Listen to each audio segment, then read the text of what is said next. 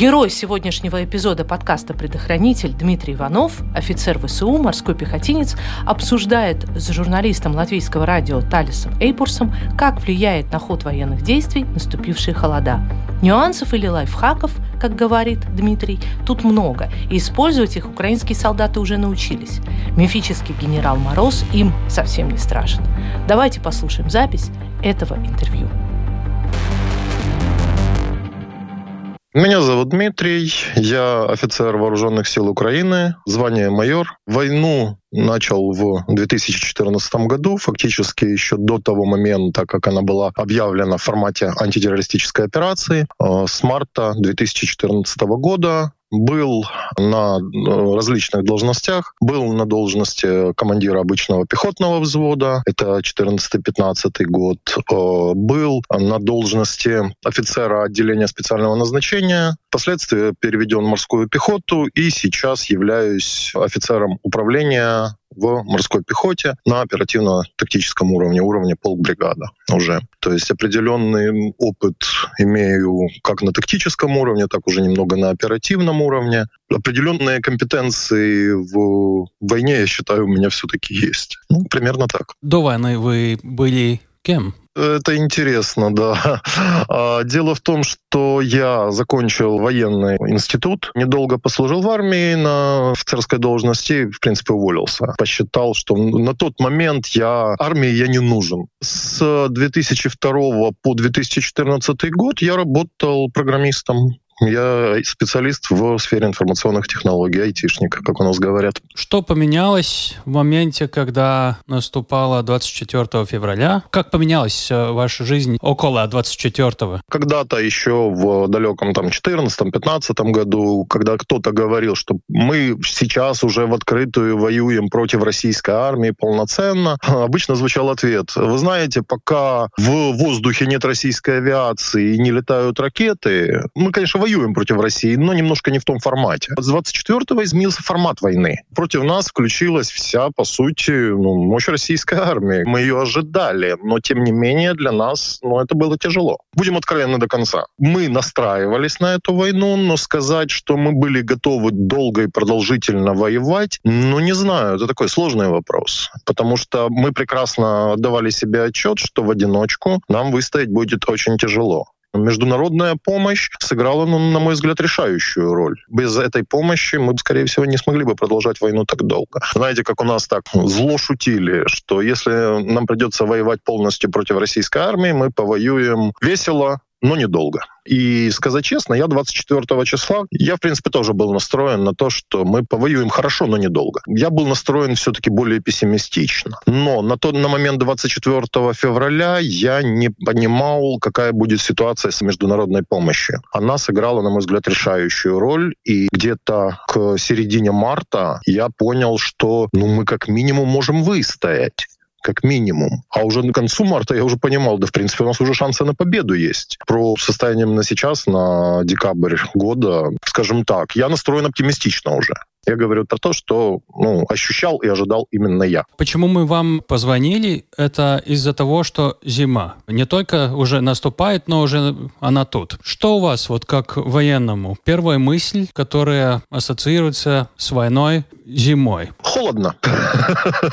Один большой минус — это холодно. Смотрите, какая интересная, вот сейчас скажу, наверное, может быть, неожиданная. А зимой, если мороз где-то, ну, до минус 5, в принципе, воевать лучше, чем воевать поздней осенью. Поздняя осень — это очень сильные дожди, то есть воды в окопах по колено, откачивать, делать там водоотводы нет, банально нет времени. Когда зима и просто небольшой мороз, все замерзает, в принципе, воевать немножко становится проще, чем э, по, в постоянной сырости. Постоянная сырость — это ужасно, вот просто ужасно. Э, с ней очень тяжело справляться. Но, к сожалению, зима нас особо не спрашивает, и морозы бывают не только минус 5, а бывают минус 25. А вот тогда становится, конечно, более грустно. Аспектов тут очень много. На уровне простого солдата и там до, до взвода, грубо говоря, я могу, в принципе, их вот сейчас рассказать. Ну, например, холод. Солдату ему нужно одеваться, ему нужно тут чисто вот по физиологии, ему нужно горячее питание, ему надо немного больше есть, чтобы компенсировать э, энергозатраты. Следующий аспект э, — маскировка. Зимой она затруднена. У нас все-таки распространены такие вещи, как тепловизоры. И если условно из какого-то блиндажа из-под земли торчит труба печки, да, она горячая, ну и ничего Сразу с этим видно. практически не сделать.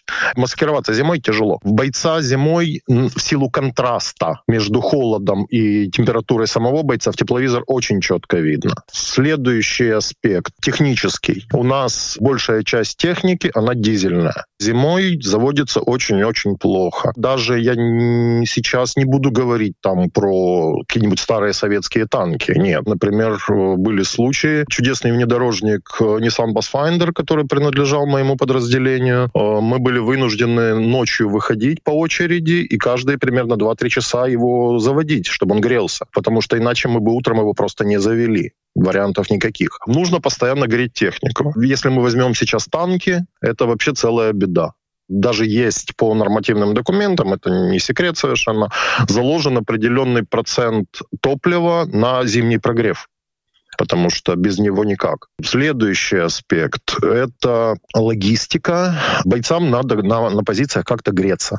Оптимальным вариантом являются буржуйки вот эти вот обычные чугунные старые буржуйки. А, были эксперименты на тему там газа, электричества, но это, ну, к сожалению, не вариант для войны. То есть, соответственно, нужен постоянный подвоз дров, в зимнее время. И это тоже, опять же, определенный момент. То есть это идет нагрузка уже на логистику. Если брать чисто военный аспект, то я уже говорил, что зимой, в принципе, воевать частично легче. То есть танки у тебя где-нибудь в размытом поле, которое залито водой по колено, у тебя они не завязнут, они пройдут, да, когда морозы, когда все замерзло, наступать легче. Вот это намного легче, чем наступать э, осенью или весной, когда все размыто. А обороняться? А вот вы знаете, обороняться как раз э, зимой тоже легче. Вот как это ни странно. То есть, в принципе, если выбирать, что лучше зимой, наступать или обороняться, лучше обороняться более комфортно. Вообще нужно заметить, что оборона, она по всем военным канонам в какой-то мере легче, чем наступление. Условно говоря, на одну роту, которая обороняется, должно наступать минимум три роты. Лучше 4-5, потому что в наступлении очень большой процент потерь, практически всегда. Здесь идет больше, играет роль другие аспекты, не, не столько зима. Основополагающими в военном смысле является только проходимость дорог. То есть зимой она становится легче. Даже снегом. Потому что, ну, что мы видим, что вот мы из Латвии отправляем, по-моему, уже э, скоро тысяч будет э, внедорожники всякие там, но они на колесах, э, да? Там же снег повлияет как-то, нет? Ну, смотрите, по своему опыту внедорожник, если на нем он полноценный, полноприводный, на нем стоит правильная зимняя резина или болотная резина, вот как у нас сейчас ну, преимущественно ставят, всесезонная болотная, ну, будет снег, но он проедет. А гусеничной технике, в принципе, проще, конечно же, но зимой все равно легче, чем поздней осенью. И есть еще один аспект, который мы не договорили. Что мы видели в начале войны. Россия в основном проиграла насчет логистики вообще-то. Оккупанты, наверное, помнят, как им обошлось, да? Вот мы видим, полноценная зима пока еще только начинается. Чего вы ожидаете? Вот какая может быть эта зима насчет именно логистики? Что касается логистики. У оккупантов есть э, их сильная сторона, она же их слабая сторона, как ни странно. Это их численность. Знаете, как вот у нас э, сейчас шутят? Э, мы думали, что у России сильная армия, э, но мы ошибались. Она просто большая. То есть у них действительно большая по численности группировка сейчас оккупационных войск на территории Украины. Это очень-очень большие объемы и очень высокая нагрузка на логистику.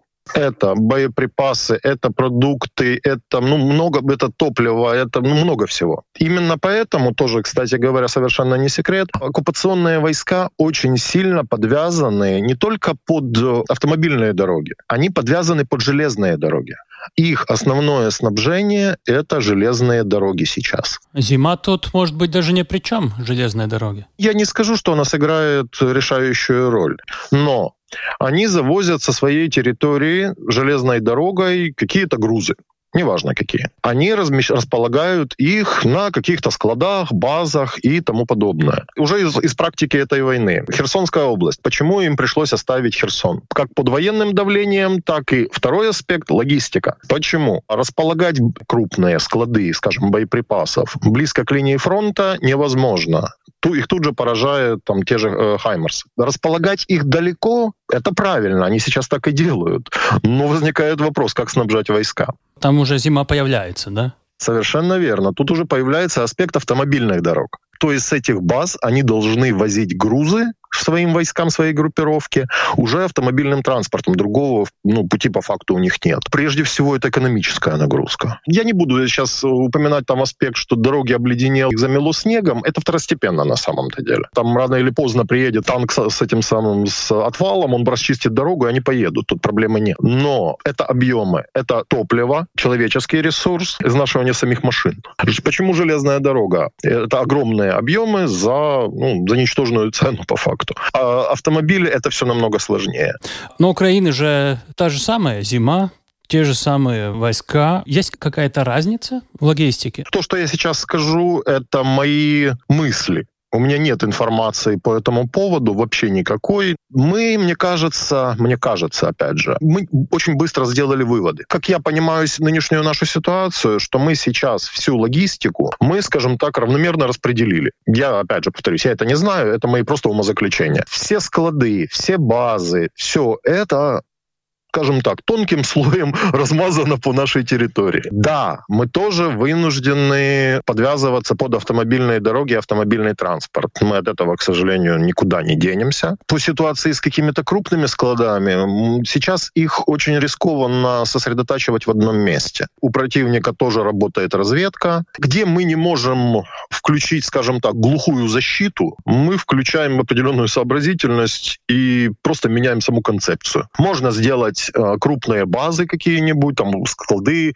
не знаю, хранилища топлива и так далее, прикрыть их там тремя-пятью системами ПВО, там, ну, условно, как говоря, да, э, и надеяться, что все будет хорошо.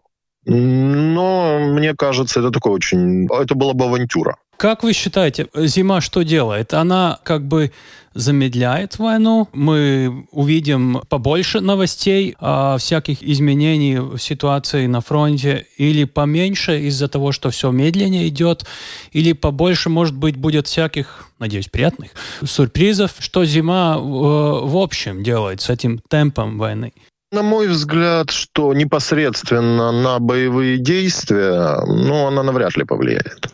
Я не вижу каких-то объективных причин, чтобы, скажем, или мы перешли к глухой обороне, или они перешли полностью. Ну, они, правда, сейчас и так практически в обороне, по, почти по всему фронту. Я не вижу причин полагать, что будет какой-то, что именно вот из-за зимы из-за зимы. Будут какие-то события в ту или иную сторону. Военные планы, конечно, под зиму немного подстраиваются, но это в основном вопросы обеспечения. Непосредственно военные планы, погода там играет второстепенную роль, конечно же. То есть я считаю, что любые события, которые будут сейчас, они будут связаны с чем угодно, но не непосредственно с зимой. Латвия страна маленькая, сравняя с Украиной, но у моря у нас климат влажнее и теплее зимой. Как насчет Украины и этой региональностью войны? Будет ли какие какие-то вот вещи, вот такие климатические, которые может э, повлиять на ход войны. Как вы видите это?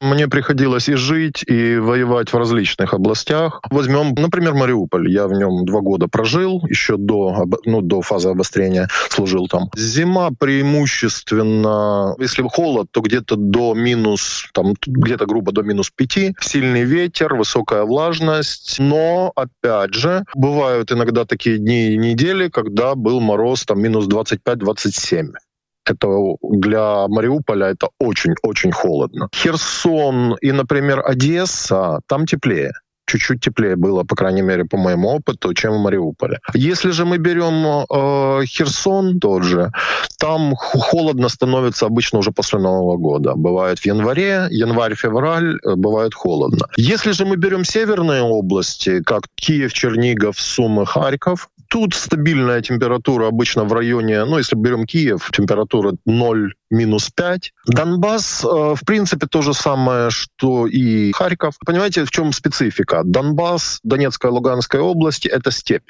это голая степь там разница даже не, столько в общей температуре, сколько в перепадах. Например, в Луганской области летом может быть плюс 25, а ночью ты одеваешь зимний бушлат, потому что становится настолько холодно. И что это значит для войны зимой? То, что тебе приходится с собой носить очень много зимних вещей.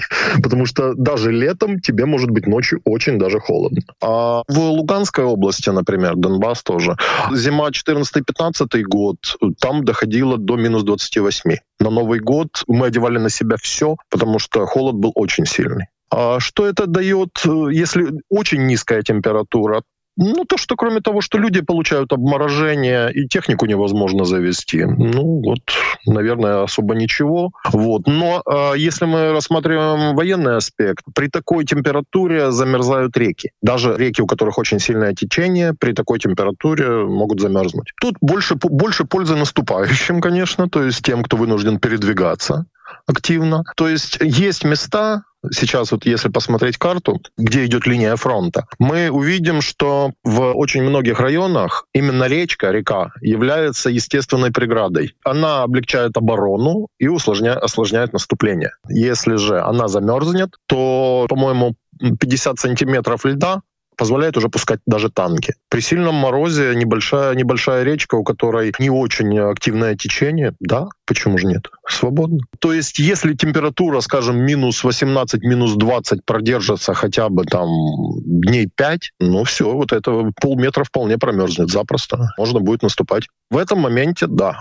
Потому что рек у нас много. Когда они замерзают, да, конечно, это облегчает наступление. То есть ты можешь не думать, уцелеет ли мост или его взорвут. Не надо искать какой-то брод, там организовывать э, инженеров, чтобы они делали какой-нибудь насыпь через эту речку. У тебя, у тебя есть лед, он замерз. Э, единственный минус в этой ситуации — это то, что оно непрогнозируемо. Сегодня лед есть, завтра температура поднялась, и лед растаял. Очень сложно планировать что-либо. Можно примерно прогнозировать по прогнозу синоптиков, но это очень-очень приблизительно, к сожалению. Ну вот э, слушают люди в Латвии вас насчет мороза и зимы и думает, вот из-за вот этого мы должны побольше беспокоиться или на чего-то хорошего надеяться? Вы знаете, я, я, я скажу так, могу судить по людьми, с, с которыми я общаюсь каждый день. Да. У украинской армии в связи с зимой никакой обеспокоенности серьезной нет. Объясню. Мы воюем не первый год. Конечно, интенсивность боевых действий возросла, плюс добавились те аспекты, которых не было ранее. Это авиация, это ракеты и так далее, и так далее. Но в целом, в плане условий войны, ну, я не скажу, что для него глобально что-то поменялось. Он что раньше грелся в блиндаже и нес службу в окопе, так и сейчас он, он, он греется в блиндаже и несет службу в окопе. Просто с той лишь разницей, что ему приходится более активно воевать. И все. То есть я могу сказать ну, довольно уверенно, что к этой зиме армия готова именно армия. Если что-то и повлияет на нашу армию, то точно не зима. Другой аспект — это в целом за государство и за гражданское общество. Тут немножко сложнее, конечно же. Оставаясь у этого военного аспекта, сравняя, вот вы говорите, украинская армия готова. Но как может быть равновесие сил э, поменяться в течение зимы? Я недаром э, отметил, что мы уже не, не первую зиму воюем. Что касается армии оккупанта, то у них, э, что бы они ни рассказывали про их там готовность к русским зимам, про генерала Мороза и все вот эти вот э, старые русские байки, у них еще не было опыта войны зимой против полноценной армии. Да, у них были там, тут, опять же, война в Чечне, да, ну, Сирию не беру, там друг, другие климатические условия. Но российская армия еще ни разу не, не воевала зимой против другой армии. Для них многие моменты, которые нам уже давно известны и обкатаны нами, проверены уже, для них будут новостью. Например? Это, это я не хотел бы озвучивать. Это чисто такие это мелочи на самом-то деле, которые, в принципе, они, они не то чтобы секретные. Это просто такие, знаете, лайфхаки, я бы их назвал, да. Их знают военные, их знают волонтеры, например, которые очень помогают активно в армии. А, то есть такие вот незначительные, казалось бы, мелочи, но их много. Я читал в вашем фейсбуке, что помочь можно по-разному. Можно э, разумно, критически, и можно просто дать что-то очень хорошее, что вообще э, даже и не нужно, и можно было намного умнее располагаться средствами. Насчет зимы и помощи, там есть какие-то ударения, которые нужно понимать? Если мы рассматриваем тактический уровень, да, там уровень небольшого подразделения, ну что нужно? Нужна вот сейчас в Украине, например, дефицитом практически стали болотная резина грязевая. Ее раскупают очень быстро, потому что вопрос проходимости транспорта, он критичен. Да? Ну, теплая, теплая форма, ну, могу сказать, что армия сейчас ну, плюс-минус обеспечена. То есть я не могу сказать, что у нас солдаты не обеспечены зимней формой, это будет неправда. Но боец обеспечивается по определенным нормам. Там, скажем, две пары термобелья, там четыре пары носков, ну и так далее и тому подобное. То есть от того, что у него появится еще плюс две пары хороших носков, ну, будет только лучше. Ему их надо все-таки менять, их, ему их надо стирать, сушить и так далее. Плюс еще один интересный аспект — это аккумуляторы, элементы питания и так далее. Они зимой довольно быстро изнашиваются, разряжаются и так далее и тому подобное. То есть для дронов, да, конечно, потому что на хол... дрон, который летит на морозе, батарея разряжается гораздо быстрее. То есть надо его сажать и менять батарею на другую. Что там еще можно рассмотреть? Вот сейчас очень э, активно наши волонтеры покупают химические грелки. Там идет солевой раствор и такой маленький пускатель. На него нажимаешь, он начинает постепенно кристаллизоваться, и температуру дает порядка, там, по-моему, 55 градусов. После использования потом можно опустить кипяток на 2-3 минуты, и он снова готов к использованию. Просто когда стоишь на, стоишь на посту где-нибудь, там, во внутренний карман кинул, уже теплее. А стельки электрические сейчас вот пошла популярная, когда приходится стоять на одном месте смену. Зимой это, ну, это тяжело. Потому что какая бы ни была хорошая у тебя обувь, э, по своему опыту скажу, что она все равно промерзает, подошва промерзает. Такие электрические стельки просто поставил, подключил к пауэрбанку, который лежит в кармане, все, ты уже смену отстоишь в тепле. И таких мелочей много, но основную все-таки тяжесть зимы на себе будут выносить не армия, а именно гражданские, к сожалению. В армии во многом проще. Оккупанты, как мы хорошо знаем, э, не все одинаковые. Там есть э, различия между кадыровцами, вагнеровцами, мобиками. Вот как эти различия может э, проявиться зимой?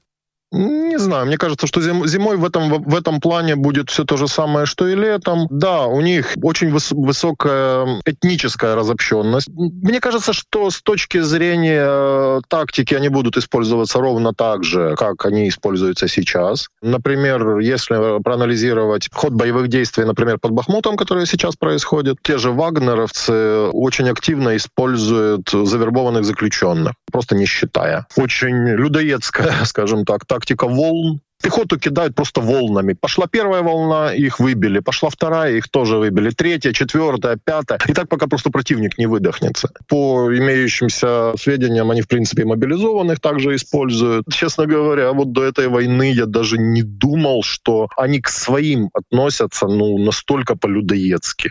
Ну, я не могу такого даже, даже представить себе, чтобы у нас настолько ну, наплевательски относились к своим бойцам. Насколько зима станет врагом оккупантов э, больше, чем для украинцев? Например, вот, э, может быть, будет и довольно много таких, которые не умрет от э, артиллерии, от мин, всякого такого, дронов, там, а от зимы?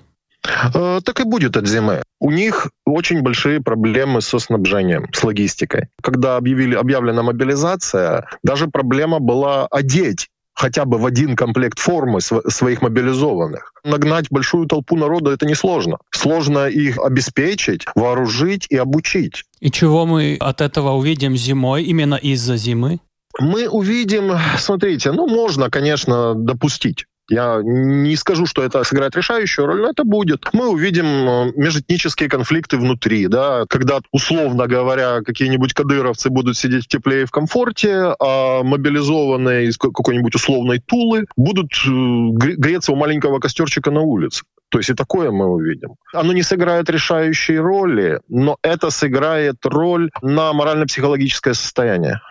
Несмотря на всю пропаганду, которая у них очень да, насильно работает, но где-то в глубине души каждый из них понимает, что они являются агрессорами и оккупантами. Чем ниже у них э, состояние духа, тем нам лучше.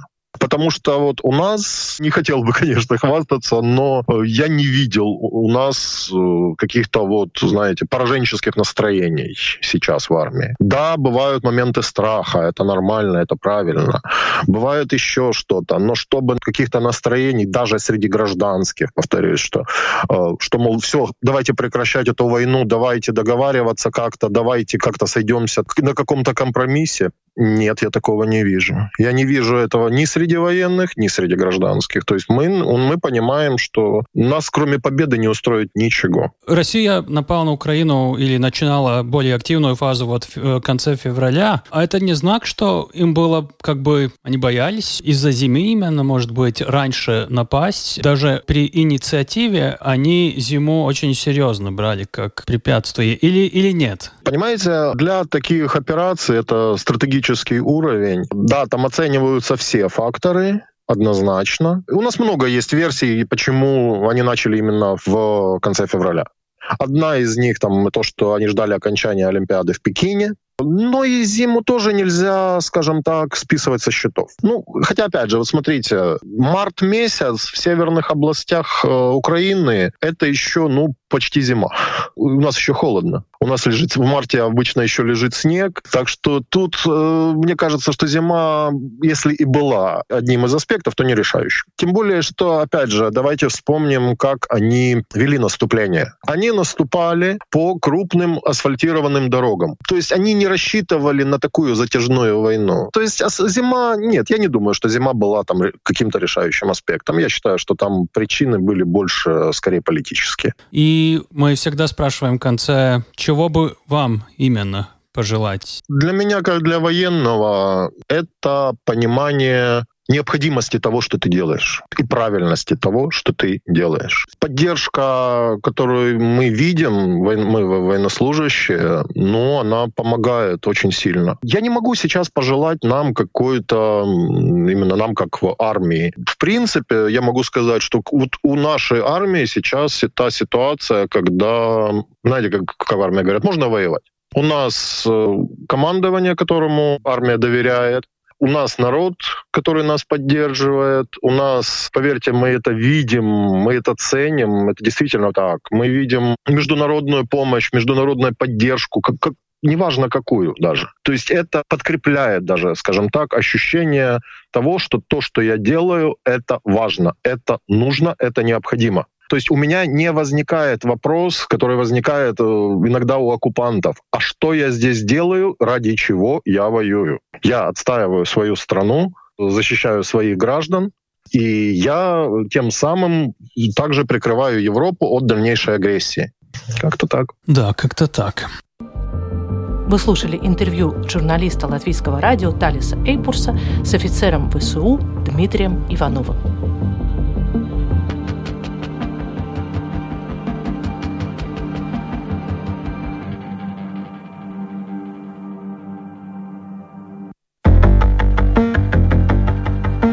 Предохранитель.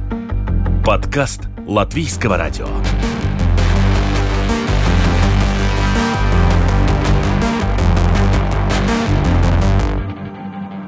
Подпишись, чтобы не пропустить следующий эпизод.